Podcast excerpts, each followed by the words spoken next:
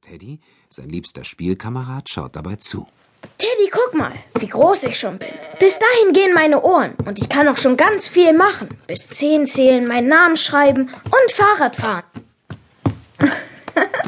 Ja, du bist schon eine große Lausemaus. Sogar dein Pulli ist dir fast zu klein. Deswegen müssen wir bald einen neuen kaufen. Aber das ist mein Lieblingspulli. Den will ich noch ganz lange anziehen. Wir schauen, ob wir wieder so einen hübschen blauen für dich finden.